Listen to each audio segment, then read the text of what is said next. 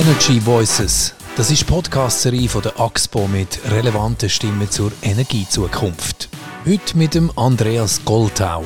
Er ist Direktor der Willy Brandt School of Public Policy an der Uni Erfurt und befasst sich als Geopolitolog mit Energiesicherheit, Dekarbonisierung und den globalen Auswirkungen der Energiewende.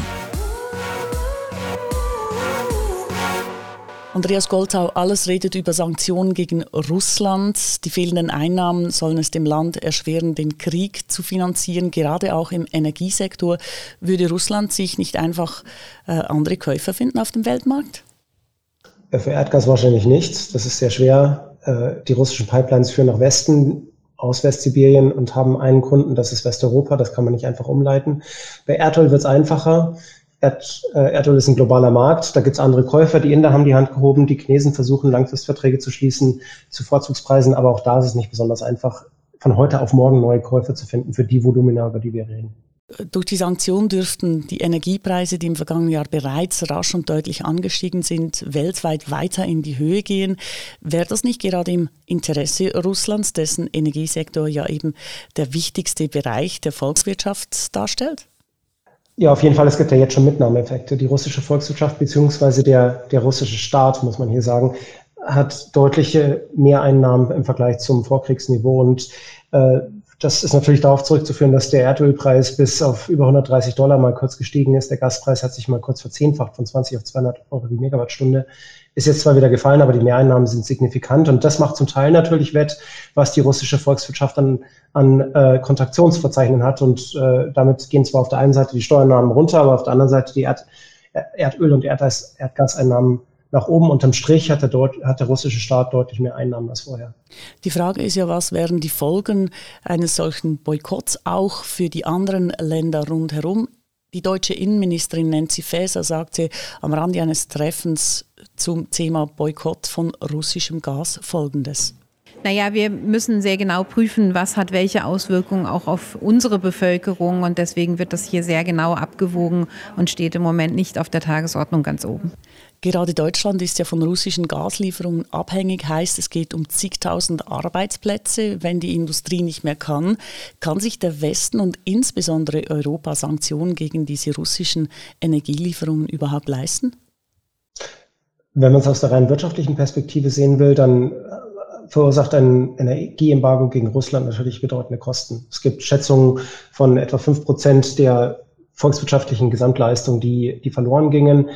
Äh, dazu kämen wahrscheinlich noch äh, Effekte in bestimmten Industriebereichen, die, die besonders betroffen sind und äh, Sekundäreffekte wie Inflation, Arbeitslosigkeit und ähnliches. Insofern äh, wären die Kosten sicherlich nicht, äh, nicht gering. Auf der anderen Seite und das ist ja die Diskussion, die, die hier sehr wichtig ist. Auf der anderen Seite gibt es natürlich einen moralischen Imperativ zu sagen, wir können nicht allein auf die wirtschaftlichen Kosten gucken, sondern wir müssen auch sehen, dass wir mit Energielieferungen und den Einnahmen daraus den russischen Staat zumindest stabilisieren. Und genau das ist etwas, was uns wegbringt von der rein wirtschaftlichen Diskussion und hin zur Frage, wollen und können wir weiterhin einen Angriffskrieg mitfinanzieren, beziehungsweise einen Staat finanzieren, der diesen Angriffskrieg ähm, führt. Und die Diskussion im Moment in Deutschland geht definitiv in die zweite Richtung. Ja, und eben kommt äh, die Nachricht rein, dass die französische Präsidentschaftskandidatin Marine Le Pen sagt, sie sei äh, für Sanktionen gegen Russland, außer bei Öl und Gas. Wenn man zurückdenkt an die Situation mit den Gilets jaunes vor ein paar Jahren, da ist auch der Benzinpreis ein bisschen hochgegangen und schwupps waren die Leute auf der Straße. Was denken Sie, wie wenig oder viel braucht es, bis eben solche Sanktionen auch den Resten Westeuropas destabilisieren?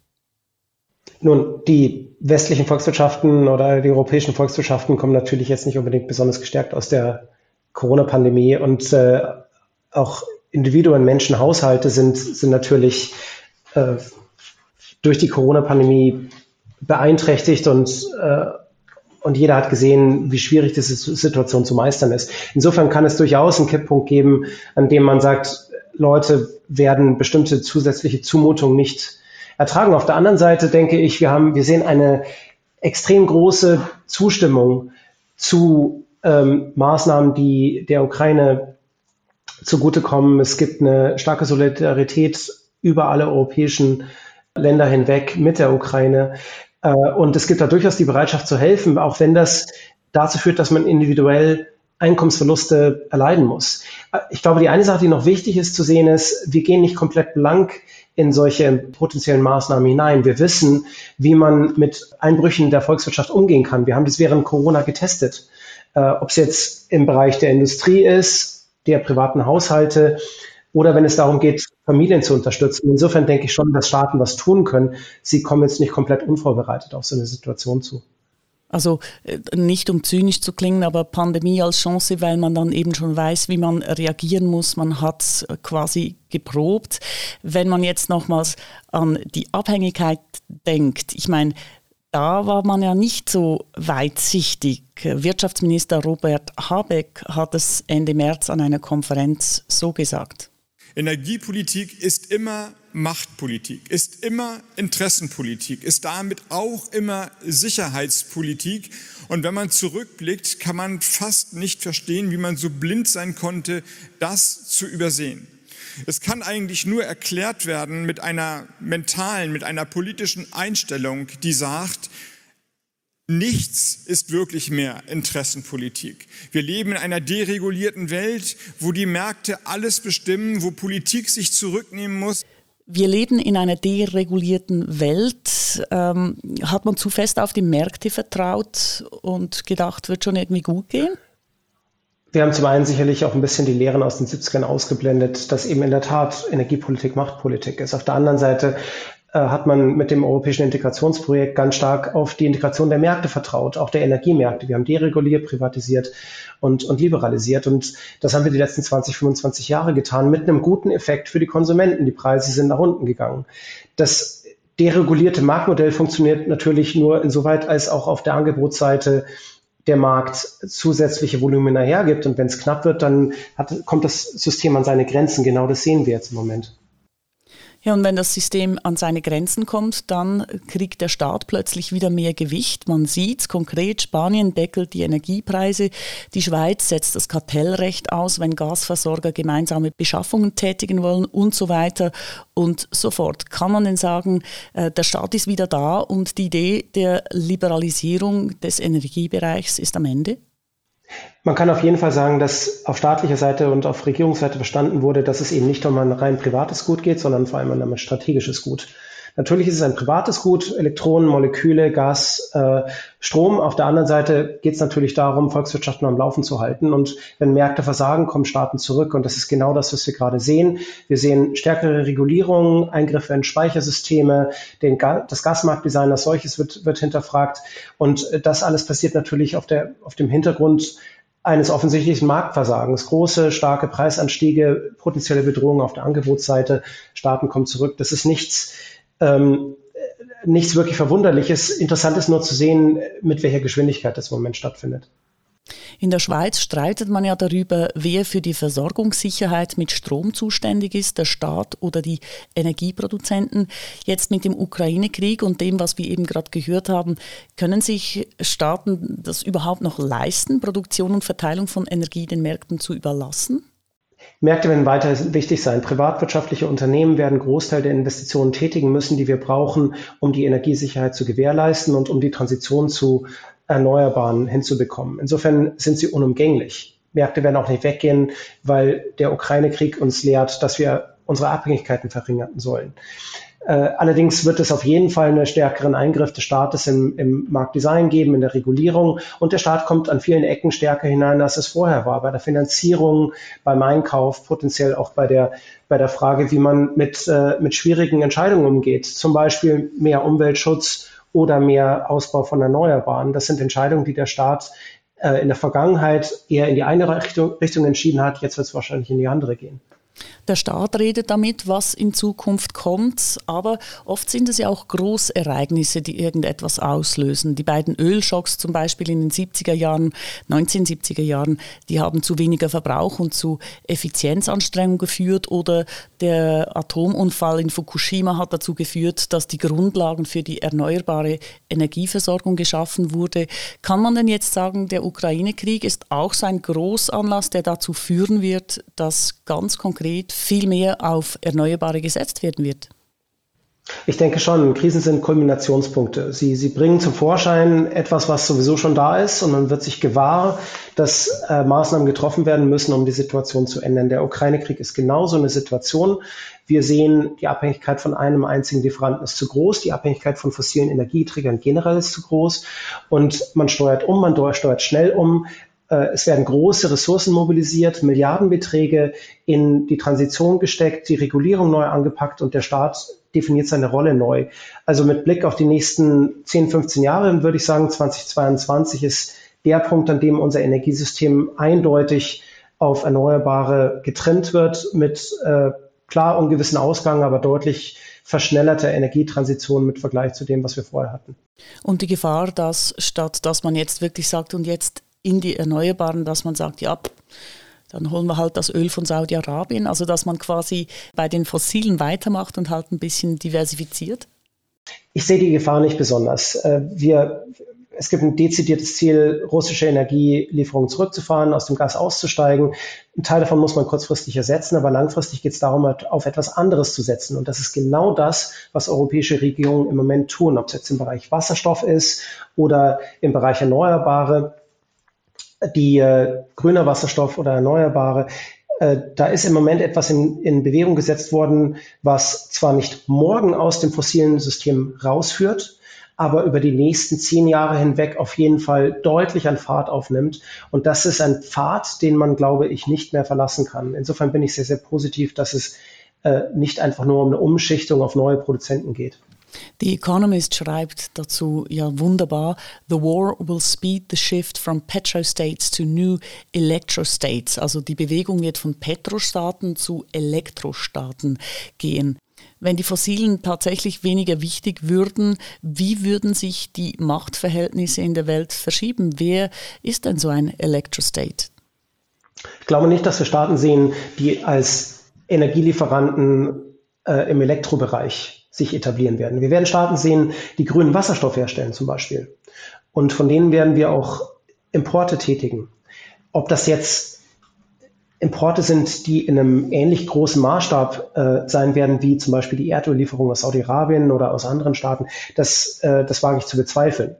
Äh, insofern die ganze These, dass wir von neuen Elektrostaaten abhängig werden, ich sehe das nicht so ganz. Also ganz konkret die Frage, ähm, welche Rolle spielt zum Beispiel wiederum China ähm, als Rohstofflieferant seltener Erden oder als Technologielieferant? Ähm, ich glaube, wir müssen stark aufpassen, dass wir äh, in der Tat nicht blauäugig an die Sache rangehen. Äh, Im Rahmen der Wertschöpfungsketten für erneuerbare Technologien haben Staaten in bestimmten Bereichen eine dominante Stellung. China bei den seltenen Erden, nicht weil sie es unbedingt produzieren, sondern weil sie die Lieferung kontrollieren.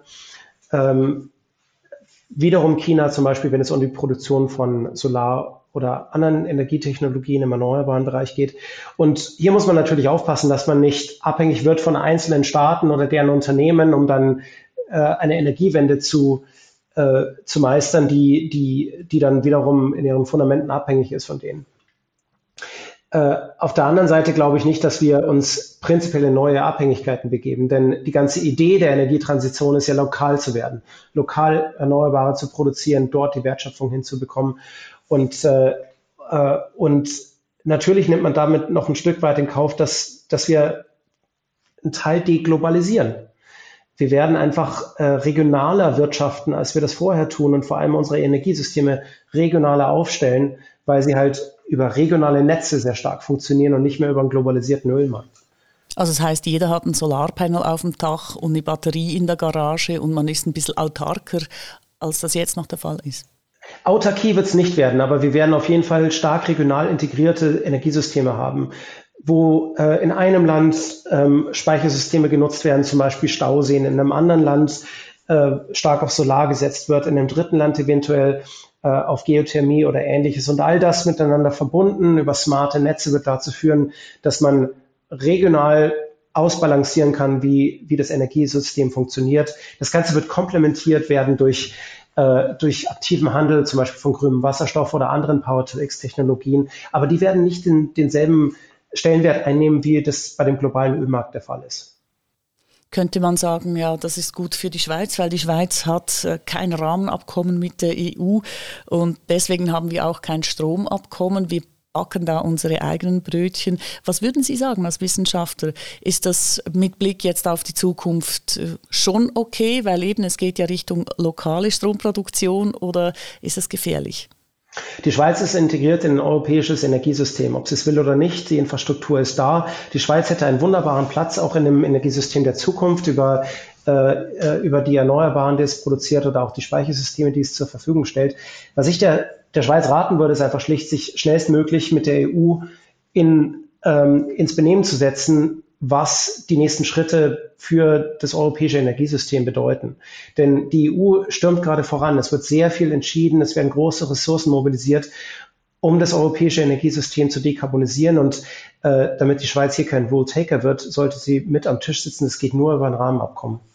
Also die Schweiz kann sich gar nicht leisten, abseits zu stehen. Sie sollte es auf gar keinen Fall tun, nein. Andreas Goldhau, ganz herzlichen Dank und zum Schluss auch Ihnen noch die beiden ganz kurzen Fragen mit den kurzen Antworten, die persönlichen. Was ist Ihr eigener Beitrag zu einer nachhaltigen Energiezukunft? Ich versuche gerade meinen Lehrstuhl CO2-neutral zu machen. Und wenn Sie jetzt sofort in Sachen Energie etwas ändern könnten auf dieser Welt, was würden Sie tun? Weniger Erdöl verbrauchen, das heißt Auto stehen lassen, Fahrrad fahren. Ich selber bin begeisterter Fahrradfahrer und äh, gesund ist es obendrauf. Andreas Goldhau, ganz herzlichen Dank. Ich danke Ihnen. Energy Voices, das ist die Podcast-Serie von der AXPO mit relevanten Stimmen zu der Energiezukunft. Feedbacks und Anregungen gerne via Mail auf podcast.axpo.com oder via Twitter unter dem Hashtag Energy Voices. Der nächste Energy Voices Podcast führt uns auf Südafrika. Dort sind Versorgungslücken schon Realität. Wir reden mit Bürgerinnen und Bürgern und fragen, wie sie Energieausfälle im Alltag meistern.